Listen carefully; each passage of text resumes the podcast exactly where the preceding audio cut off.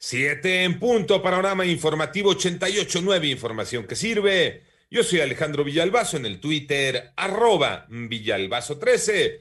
Viernes 12 de febrero, Iñaki Manero, ¿cómo te va Iñaki? ¿Cómo estás Alex Villalbazo, Alex Cervantes, amigos de la República Mexicana? Gracias por despertar con Panorama.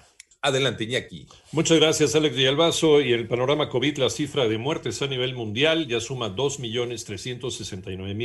2.369.471 personas.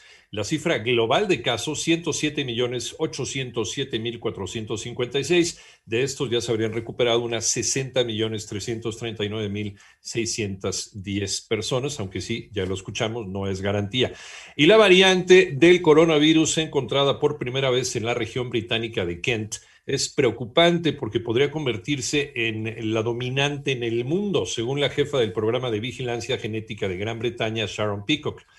Mientras eh, siguen las dudas sobre el plan de vacunación contra COVID-19, el panorama en México, Moni Barrera. La Secretaría de Salud informó que ya son 1.968.566 casos de COVID en el país y 171.234 defunciones, lo que representa 1.474 decesos más en un día. El 15 de febrero llegará a México un embarque de vacunas de Pfizer que serán destinadas a aplicar la segunda dosis a personal de salud. Respecto a las vacunas de AstraZeneca y otras farmacéuticas, se analiza la estrategia para vacunar a adultos mayores. Y la respuesta todavía está en proceso. Tuvimos la reunión periódica, ahora la hemos tenido dos veces a la semana, con el propio presidente y todo el gabinete que participamos en el operativo COVID y estábamos justo comentando sobre distintos escenarios. Si llegaran las 500 mil dosis nada más, ¿cómo deberíamos aprovecharlas? Si llegaran más de las 500 mil el propio domingo, ¿cómo podríamos aprovecharlas? 500 mil el domingo y en pocos días después el resto, ¿cómo podríamos aprovecharlo? Y hasta el momento no hay una decisión tomada, estamos afinando los detalles para poder cubrir cualquiera de las circunstancias y hacerlo de la manera más oportuna. Así lo dijo el subsecretario de Prevención y Promoción de la Salud, Hugo López Gatel. En 889 Noticias, Mónica Barrera. En el panorama nacional, la Fiscalía Estatal de Jalisco dio a conocer que fueron localizados en el municipio de Zapopan aproximadamente 18 bolsas que contenían restos humanos.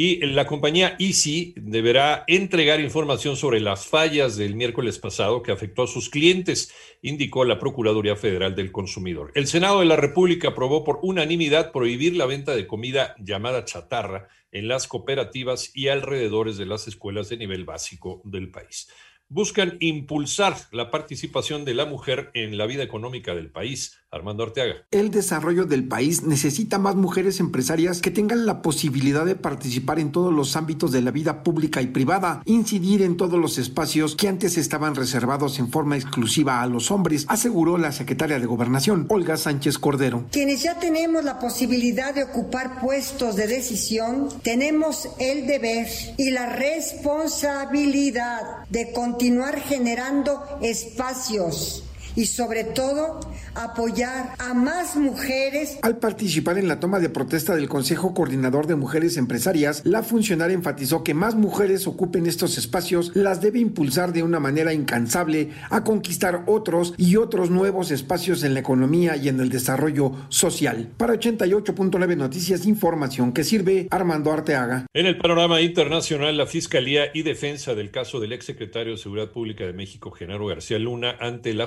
de los Estados Unidos solicitaron al juez Brian Coogan aplazar para el próximo 17 de febrero la audiencia inicial.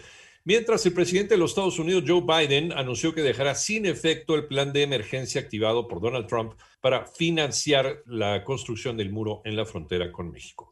Y un documento de la Fiscalía de Nueva York confirmaría la investigación contra el presidente hondureño Juan Orlando Hernández por presuntos vínculos con el narcotráfico.